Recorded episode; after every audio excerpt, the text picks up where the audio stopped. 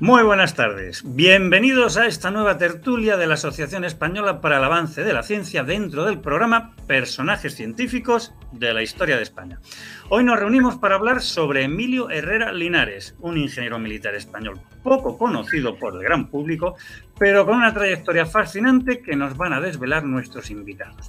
Y los invitados son Emilio Atienza Rivero, es catedrático de Geografía e Historia, doctor en Historia con una tesis sobre Emilio Herrera que constituyó el punto de partida de una colección de más de 10 libros, numerosos artículos, participación en documentales, etcétera, etcétera, etcétera, en los que nos ha ido ilustrando de forma exhaustiva sobre la vida y la obra de este ingeniero granadino. Contamos también con Juan Cabrero Gómez, que es licenciado en Ciencias Físicas, científico superior del Departamento de Óptica Espacial del INTA, colaborador de la Unidad de Cultura Científica del INTA y del Centro de Astrobiología INTA-CSIC y promotor del Museo Lunar de Fresnedillas de la Oliva en Madrid, la estación de seguimiento desde la que se hizo, bueno, valga la redundancia, el tracking o seguimiento de la llegada del hombre a la Luna. Y finalmente, con Manuel Abejón, ni más ni menos que don Manuel Abejón, que es doctor ingeniero aeronáutico y ha sido ingeniero de sistemas en Iberia, catedrático de matemática aplicada en la Escuela Técnica Superior de Ingenieros Aeronáuticos de la Universidad Politécnica de Madrid, donde fue vicerrector, presidente de AENA entre 1991 y 1996, diputado a Cortes en la segunda legislatura democrática y un etcétera imposible de resumir en cuatro líneas. Emilio, Juan, Manuel, sed muy bienvenidos. Vamos con la primera pregunta, entonces, que le toca a Emilio. Emilio, después de pasar 40 años estudiando la figura de Emilio Herrera, acabas de publicar su biografía que podemos considerar definitiva. Pues para empezar la tertulia, ¿cómo resumirías en poco más de, bueno, ni más, en menos de tres minutos, quién fue Emilio Herrera? Pues Emilio Herrera, ante todo, es un personaje absolutamente paradigmático Mm, algo lo que yo añadiría que adictivo y desde luego es una figura, eh, como digo, mm, que se adentró en distintos ámbitos del conocimiento. Yo diría que ninguno le era ajeno y, y su también sobre hay algo fundamental, ¿no? Y es la, la extraordinaria base matemática que tenía don Emilio, que le ayudó, pues como digo, a adentrarse pues, en ámbitos pues, tan ajenos a, su formación inicial, como era la, pues, la física, la química, eh, bueno, hasta, hasta llegar al esperanto. Es decir, una, figura cuyo distintivo es la curiosidad, eh, una, pero una curiosidad muy rigurosa y, y que además nos ha dejado un legado un legado mm, que es, como digo, absolutamente adictivo.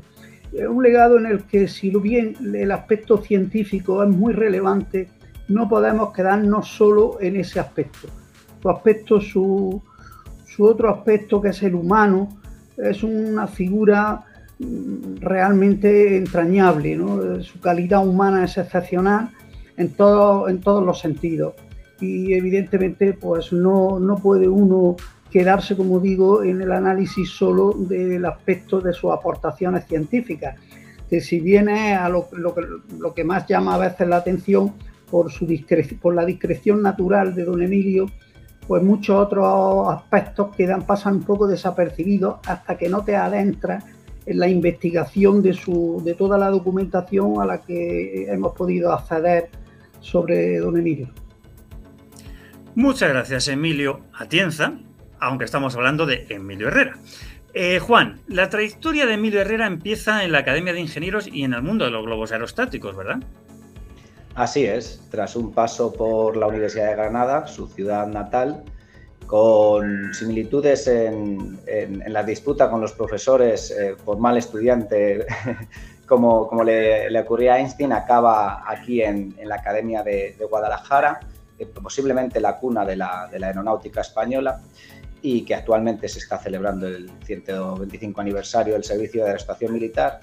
Herrera eh, fructuosamente eh, obtiene, obtiene el grado en la academia y comienza pues en la escuela de, pilotos de globos bajo, bajo el vamos, dirigida por, por el famoso Pedro Vives Beach también y tras aprobar, por así decirlo, el ascenso en distintos globos, concluye con servicios en la guerra de Marruecos, donde también comenzó, por así decirlo, gracias a él, pues la cuna de la teledetección es decir, que desde los globos eh, pues, eh, perfilaba eh, la geografía del norte de África. su carrera aerostática tiene su cenit en el, famoso eclipse solar de Burgos en 1905, donde también en globo asciende a, la estratosfera, vamos, cerca de la estratosfera, para obtener ciertos objetivos científicos como es las, sombras volantes, que, detecta interferencias en las capas altas de la atmósfera. Continúa eh, su carrera en, los globos de forma deportiva con, distintas competiciones europeas y distintas pues, eh, aventuras que, le definen como un gran aerostato. Fenomenal. Ya tenemos el comienzo ingeniero militar, y Manuel, como buen ingeniero, en este caso militar de esa época, Herrera también era físico y matemático, ¿verdad? Bueno, eh, la verdad es que la personalidad de Herrera es tan, tan multifacética que es difícil resumir, pero es un caso claro y típico de ingeniero que trasciende la pura tecnología por dedicarse a la, matemática y a la, y a la física. Eh, dejando, dejando aparte que sus estudios sobre, sobre la atmósfera y la propia dedicación a la mecánica de fluidos y a la aerodinámica ya tienen una base físico-matemática importante, pues él es uno de los introductores de la nueva física en, la, en, en, España.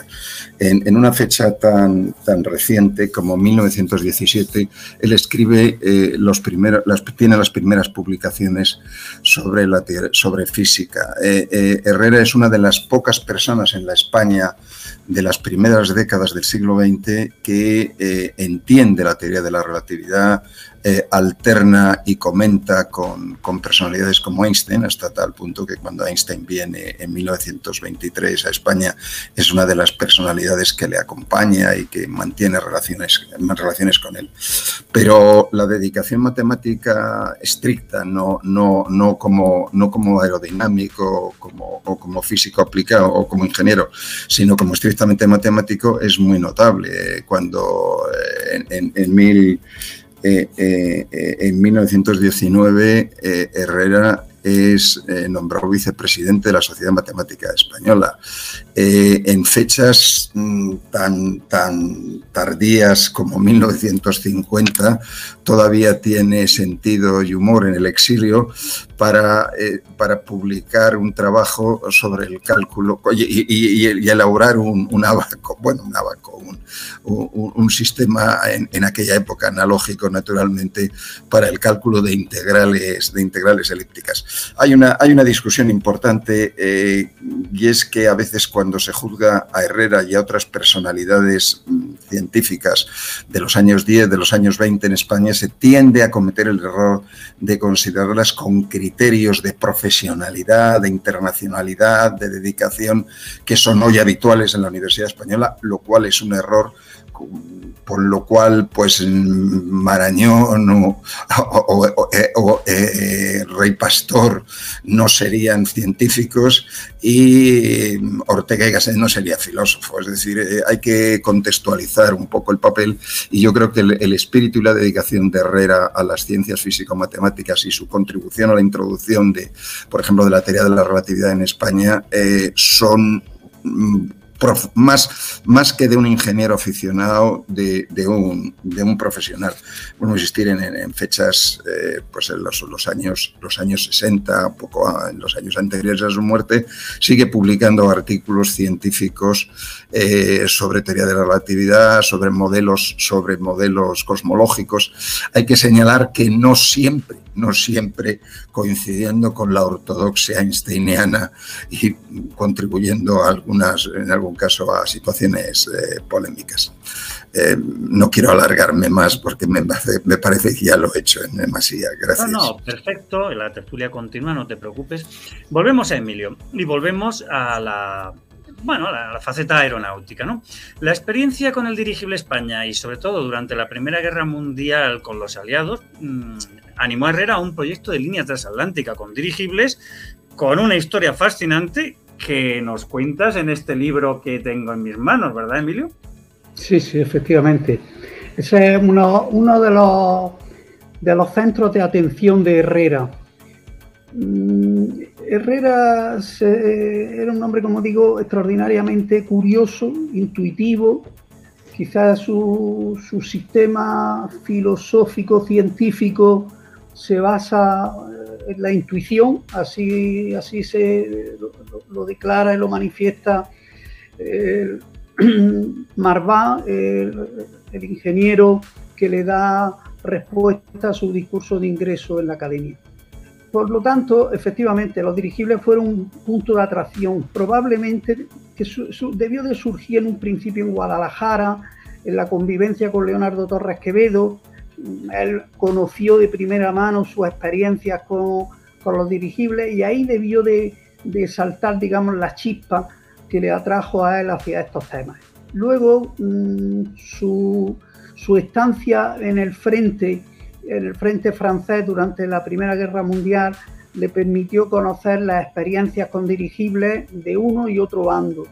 Y sobre todo le llamó mucho la atención la capacidad que tenían los dirigibles alemanes para recorrer grandes distancias a unas altitudes mm, más que respetables, es decir, es verdad que no, que no ascendían pues a, 5 o 6 mil metros, pero sí llegaban a ascender a los 3 mil metros con una carga de explosivos y todo esto para el bombardeo de, la, de ciudades francesas e inglesas. Es decir, este, estos temas mmm, le, suscitaron pues, el, uso, el uso pacífico de estos ingenios y él, pensó, él a raíz de una experiencia de un dirigible alemán que voló desde, desde las costas de Turquía hasta el, el, Sudán durante la Primera Guerra Mundial para socorrer una posición alemana, es lo que le llevó a él a pensar que si había sido capaz de recorrer 7.000 kilómetros, evidentemente tenía autonomía sobrada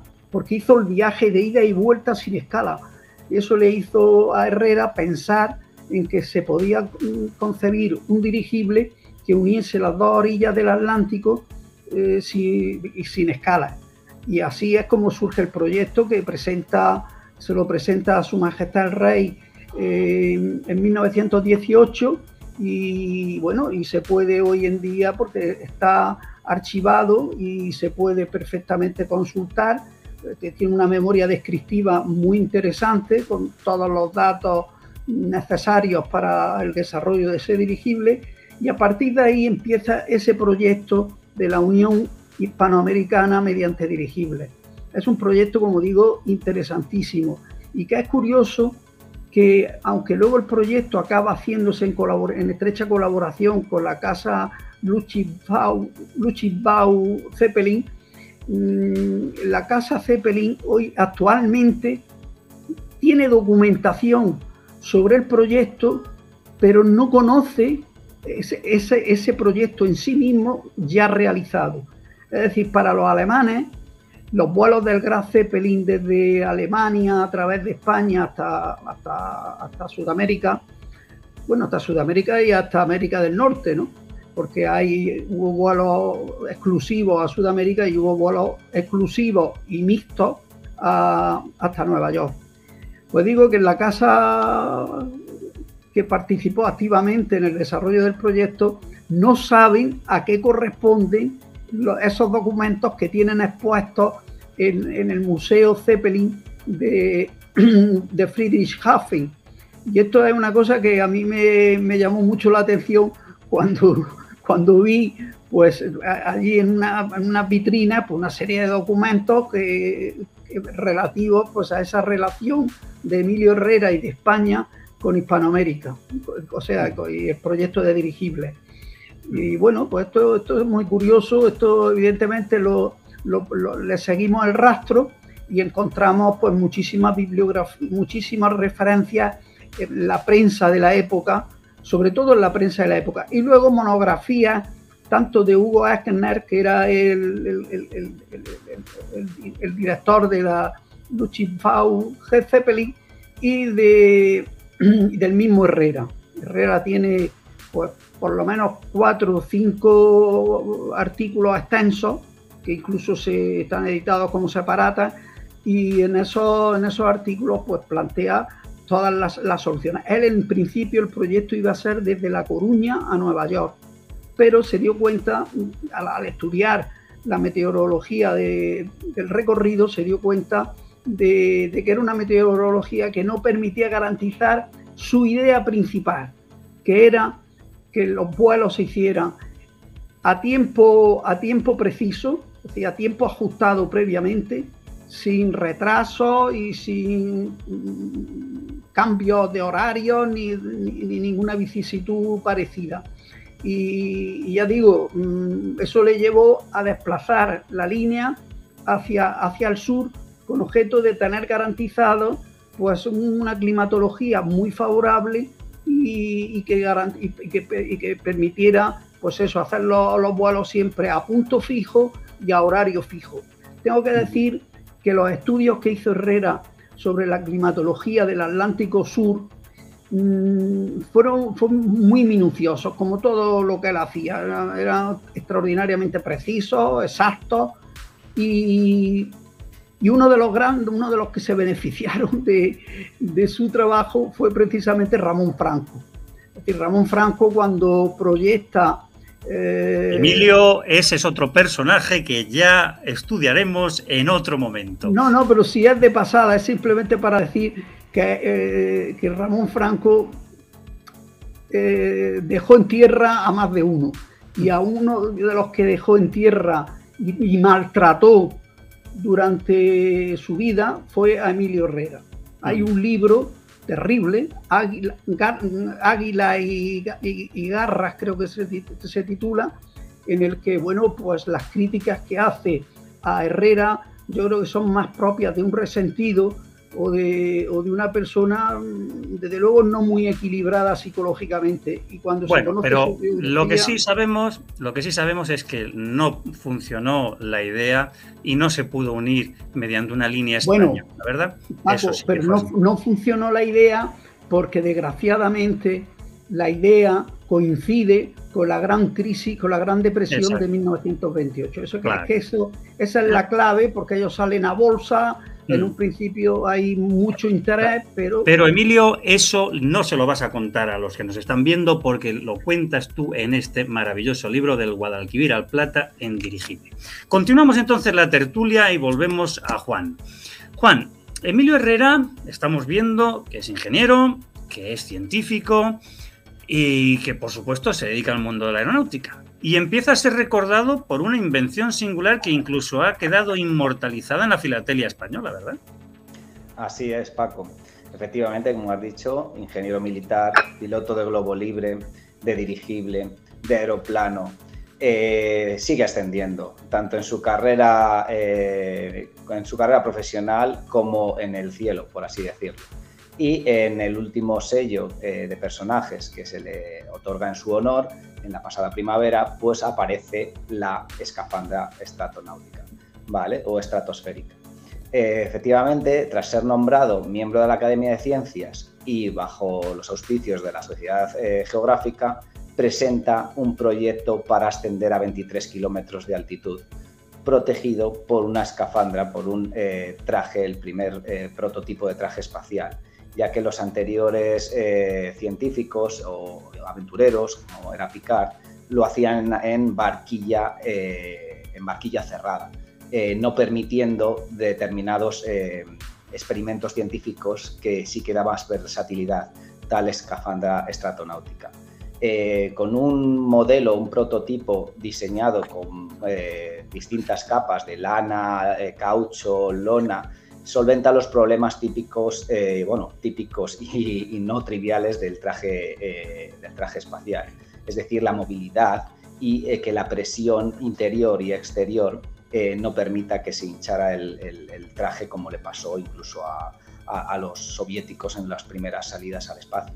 Evidentemente no eran las mismas condiciones de vacío absoluto, pero él simula y testea, por así decirlo, un modelo, un prototipo ingenieril eh, en, una cámara de, bajas presiones e incluso a menos 70 grados centígrados, es decir, para batir pues las duras temperaturas de eh, incluso eh, la radiación de, que se produce a esas alturas. Eh, desgraciadamente, el modelo de vuelo, el modelo ya de lanzamiento, no lo puede probar porque estaba planeado para, para finales del, año 36 y desgraciadamente pues salta la, guerra civil y no se puede probar ese modelo de vuelo pero bueno, fue el pionero en trajes espaciales 30 años antes que, lo hiciera la, NASA o, los, los, comunistas soviéticos. Muy bien, Manuel, hemos visto, estáis contándonos cómo fue ingeniero aeronáutico, cómo fue físico y matemático, pero también fue organizador. Y entre los retos singulares a los que se enfrentó, el menor no fue la organización de la Escuela Superior Aerotécnica, ¿verdad? Bueno, eh, yo como ingeniero aeronáutico y como catedrático de la Escuela de Ingenieros Aeronáuticos, eh, la, tengo un aspecto de la figura de, Herrera que es para mí directo. Y es que cuando se funda la Escuela de Ingenieros, eh, la Escuela Superior Aerotécnica, que es una de las primeras escuelas europeas de ingeniería aeronáutica, Herrera es su primer director eh, su primer profesor de aerodinámica, él había escrito, eh, había escrito en el 28 el primer texto de aerodinámica español, del que por cierto hay la reedición, la definitiva es del 36, mala fecha. Entonces, eh, Herrera es una, es, es, una figura que, que da vida a una escuela nueva que se caracteriza por varias cosas. Una de ellas, que a diferencia de las escuelas europeas, como por ejemplo la francesa, es de todas las actividades aeronáuticas, aerodinos, plantas de, plantas de potencia y eh, navegación y servicios. Por otro lado, tiene un nivel científico altísimo, puesto que la propia falta de ingenieros del ramo hace que la mayor parte de los profesores de la escuela sean figuras de la, de la, de la matemática, de la física, Rey Pastor, Puchadán, eh, del, momento. Eh, y, la, y la tercera característica es pues el, el, el, carácter sistémico, avant la letra, que puede decirse que tiene la ingeniería aeronáutica. Es notable que esa institución, la Escuela Superior Aerotécnica, existe en la actualidad. Eh, después de la guerra la asume la Academia Militar de Ingenieros Aeronáuticos, luego las escuela, la Escuela Especial de Ingenieros Aeronáuticos y la Escuela Técnica Superior de Ingenieros Aeronáuticos, dependientes del, Ministerio de, de Educación, y actualmente la, la, Escuela Técnica Superior de Ingeniería Aeronáutica y del Espacio.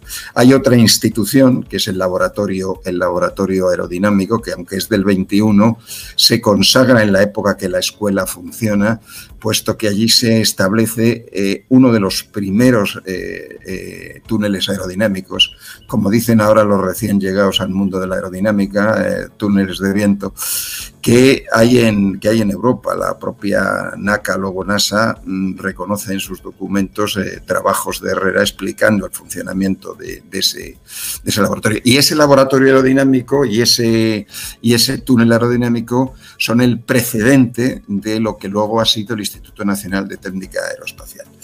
En esa época, pues por ejemplo, en la escuela se estudian las ecuaciones diferenciales del rotor del, autogiro y se hacen muchos trabajos y muchas y se, avanza en lo que luego sería una escuela con una cierta vocación científica e, e, investigadora.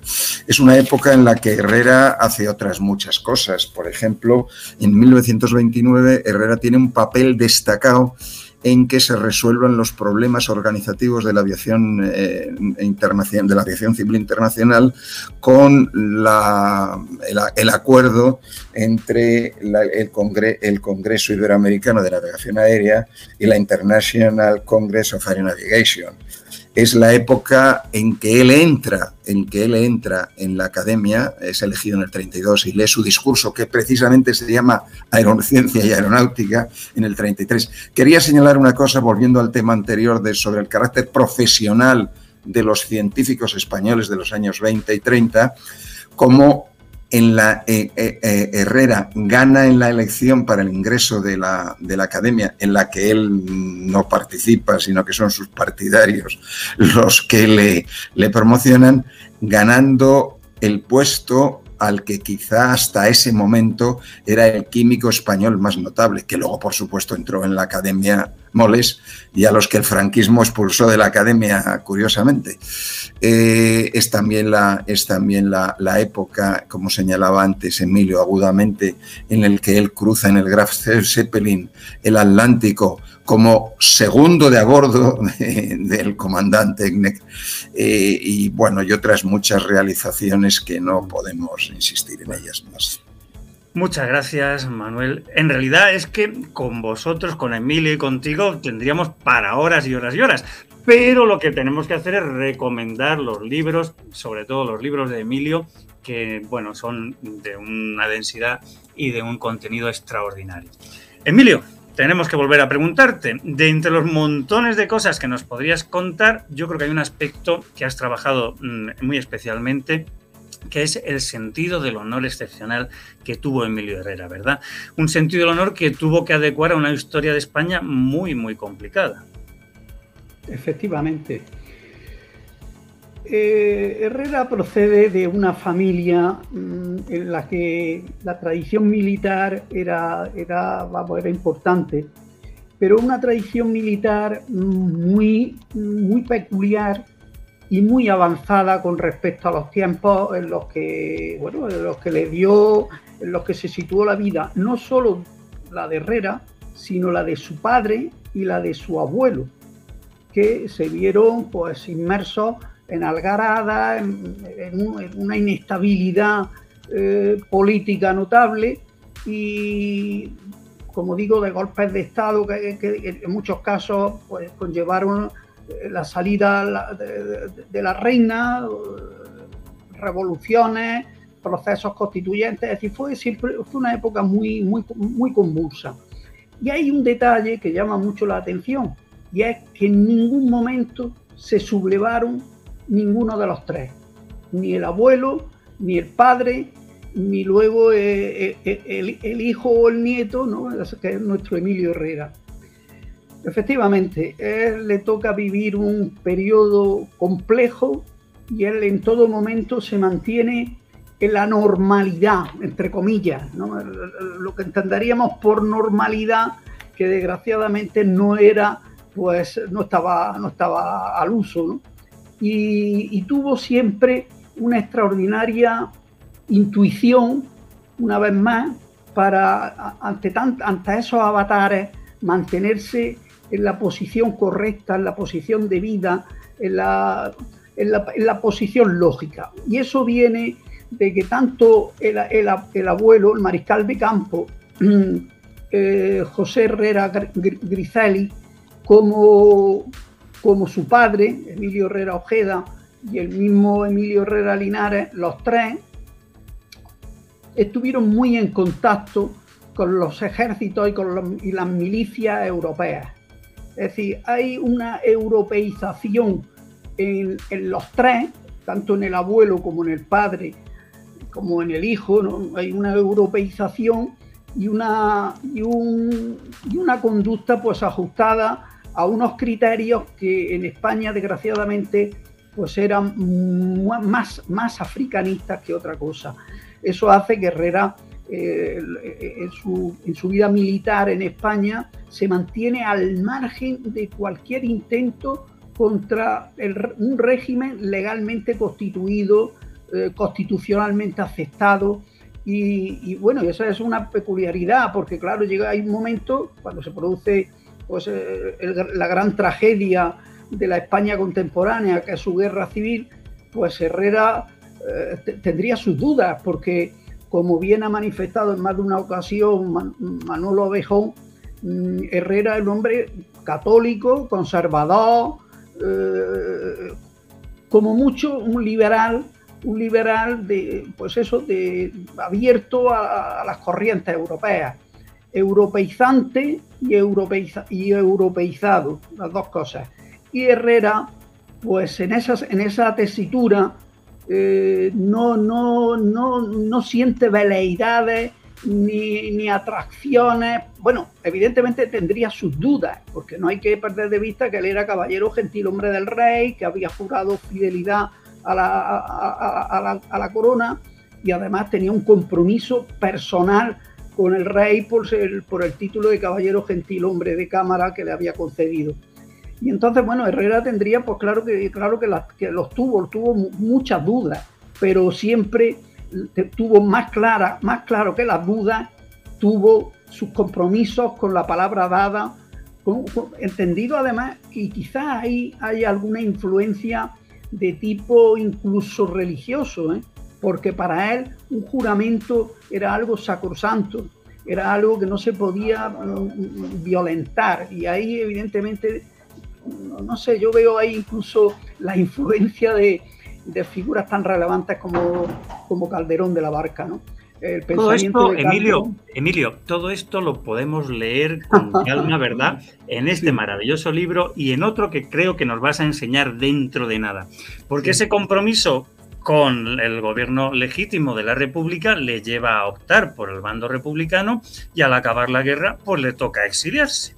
Juan, en el exilio, Emilio Herrera no dejó de investigar, ¿verdad? Y investigó en aspectos ingenieriles, físicos y matemáticos, trascendiendo de la aeronáutica a qué campo. Pues mira, trasciende. Hasta la astronáutica. Eh, trascendió eh, ya al espacio. Y si ya en, previamente a la guerra civil eh, había realizado, como ha mencionado Manuel, pues, distintos estudios científicos de composición del aire, estado eléctrico, la influencia del alto de eh, con la altura del campo magnético y las radiaciones cósmicas, incluso estudios teóricos de cosmología con Einstein. Eh, después bueno, previamente a la guerra, en el 32, plantea un proyecto para un viaje tripulado a la Luna, un poco para el público general, pero es que en los 50 eh, esa publicación eh, ya va a los artículos y las revistas científicas eh, más famosas de, la época, tanto europeas como norteamericanas. De hecho, ya la NACA, todavía no se había fundado la NASA, ofrecieron a Herrera trabajar para ellos, supuestamente con un cheque en blanco, pero eh, él quería que fuera el proyecto eh, ya los proyectos Mercury y Gemini, pero él quería que fuera abanderado por un español o eh, por la nación española en el exilio, por la, por la República. Esto no, no se produjo, efectivamente, los, los americanos no, no cedieron a, ese, a ese chantaje, por así decirlo, pero él siguió trabajando con la onera francesa y planteaba incluso el lanzamiento de satélites artificiales les planteó un proyecto de un satélite artificial antes del lanzamiento del Sputnik, antes del lanzamiento de la era, de la era espacial, aprovechando los cohetes V2 que los nazis habían desarrollado eh, y eh, gracias al eh, el bando aliado francés y británico que ganó la Segunda Guerra Mundial, ya estaban en poder francés. desgraciadamente, también por motivos políticos, no triunfó sus ideas en, la ONERA, incluso le, le echaron, y él por cumplir su, palabra, como ha, eh, como ha, comentado Emilio, pues eh, no siguió trabajando, y, pero él sí que en su casa seguía proyectando pues, eh, sueños que no eran del todo imposibles. había proyectos para enviar un satélite solidario a un cometa, como se ha producido actualmente por la Agencia Espacial Europea en, Rosetta, también para ir a, Venus, incluso un proyecto de un V2 tripulado, quitando la, la carga la carga bélica para, diseñar pues, el habitáculo para los, los, astronáuticos, una estación espacial de telecomunicaciones, eh, plataformas espaciales para, su uso de su traje espacial, eh, bueno, naves impulsadas por, el viento solar, bueno, sueños que, él planteaba desde pequeño leyendo a Julio Verne en la ficción, los quiso casi plasmar en la realidad. Manuel, Emilio Herrera hemos visto que es ingeniero, es físico, es matemático, es organizador, pero sorprendentemente, porque no parecería que en su biografía esto entrase, también se va a dedicar a la política en el exilio en los últimos años de su vida, ocupando puestos de importancia en el gobierno de la República, ¿verdad? Bueno, es curioso que Herrera en los años 20, en los años 30, se mantiene absolutamente al margen de la política.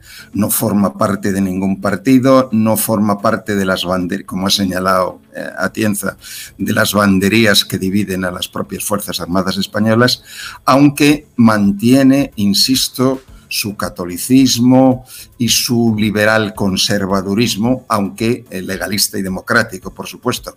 Eh, hay que señalar, por ejemplo, que en fecha como 1933, en la revista que hoy llamaríamos Ultra Acción Española, él escribe un artículo sobre los errores del comunismo. Sin embargo, cuando estalla la guerra, Herrera, con dudas, como señala Emilio, o sin dudas, eh, se pone inequívocamente al servicio del gobierno legal, del gobierno republicano. Él le coge la, guerra en Santander, el gobierno tras, con otros profesores en, la, Universidad Internacional de Santander, eh, el gobierno a él y a otros profesores los traslada a Francia y él podría haber ido a Burgos, podría haber venido a Madrid, podría haber hecho lo que quisiera. Vino a Madrid y se puso al servicio del gobierno republicano en contra de sus propios intereses, su propia carrera, sus propias relaciones, amistades mm, e intereses personales. Y lo y sirvió como jefe de los servicios de instrucción y servicios técnicos de la aviación republicana durante toda la guerra.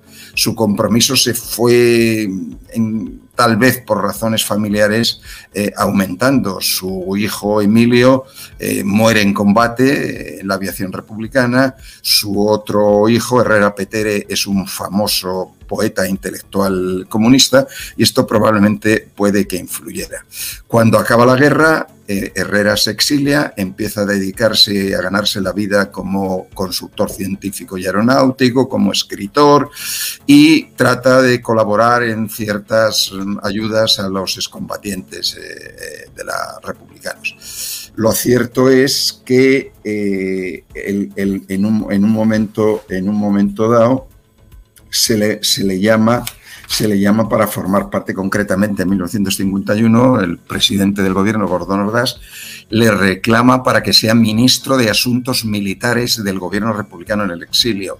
Él mm, dedica, sigue tratando de ayudar a los, a los, a los excombatientes republicanos y tiene un detalle tan, diríamos que ingenuo, como escribir todos los años un mensaje a los militares españoles en España, diciéndoles que no deben fidelidad a, un dictador y a un, un, eh, un personaje como Franco que no tiene ningún mérito ni ningún derecho a estar en el, en el, en, la, jefatura del Estado.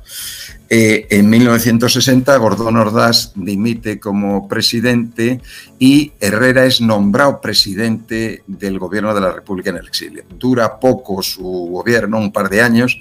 En el 62 es sustituido, es sustituido como, primer, como, como presidente del gobierno. Y durante estos años, curiosamente, el, el gobierno de la República en el exilio se muestra especialmente activo.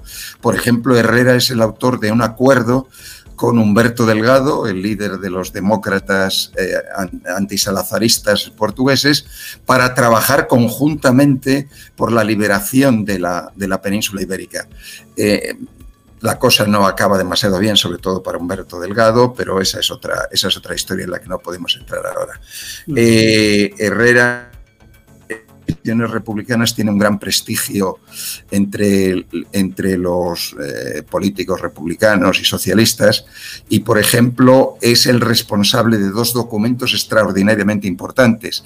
Uno del 1953 en el que se dirige a los, al, gobierno americano para aconsejarle que no, se, que no pacte y no llegue a acuerdos con, con Franco.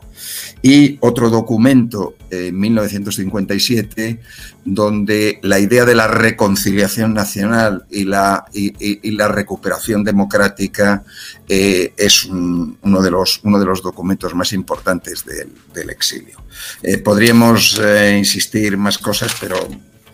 No tenemos tiempo. no tenemos tiempo. Y es que tenemos que ir terminando. Y es que pretender resumir en poco más de media hora una personalidad y una contribución tan fascinante, pues es imposible, ¿verdad?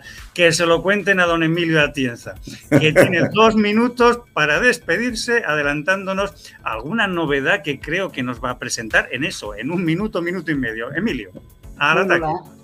la novedad es esta última publicación que hemos hecho sobre la figura de Herrera mm, como ingeniero militar, como aviador y como tecnocientífico original.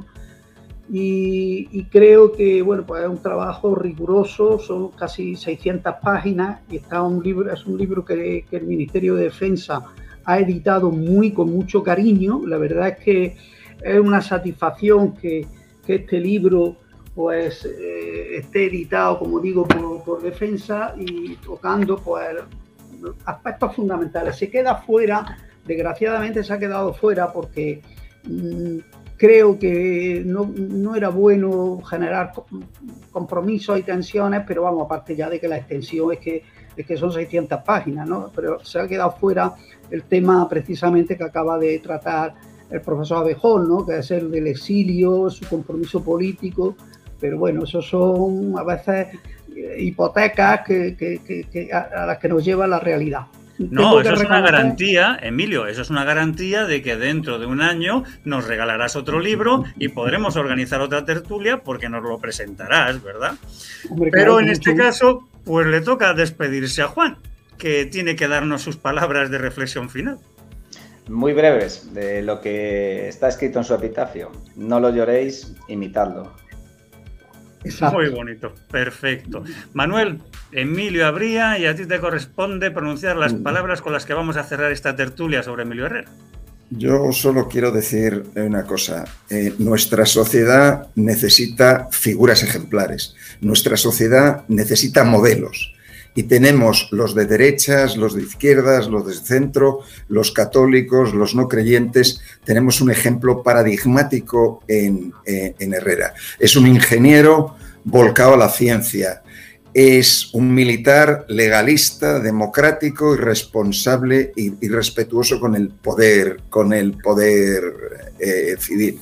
Y, curiosamente, a pesar de sus ideas que podríamos calificar de católico y de derechas, cuando el país atraviesa una situación dramática, él opta por ponerse del lado de las clases populares y no refugiarse en esa tercera España idílica que algunos preconizan. Muchas gracias. Pues efectivamente, Emilio, Juan, Manuel, muchas gracias por lo que nos habéis, nos habéis hecho disfrutar. Y amigos y amigas de la Asociación Española para el Avance de la Ciencia, deciros simplemente que quedáis invitados a la próxima tertulia que dedicaremos pronto a otro insigne ingeniero español. Hasta entonces.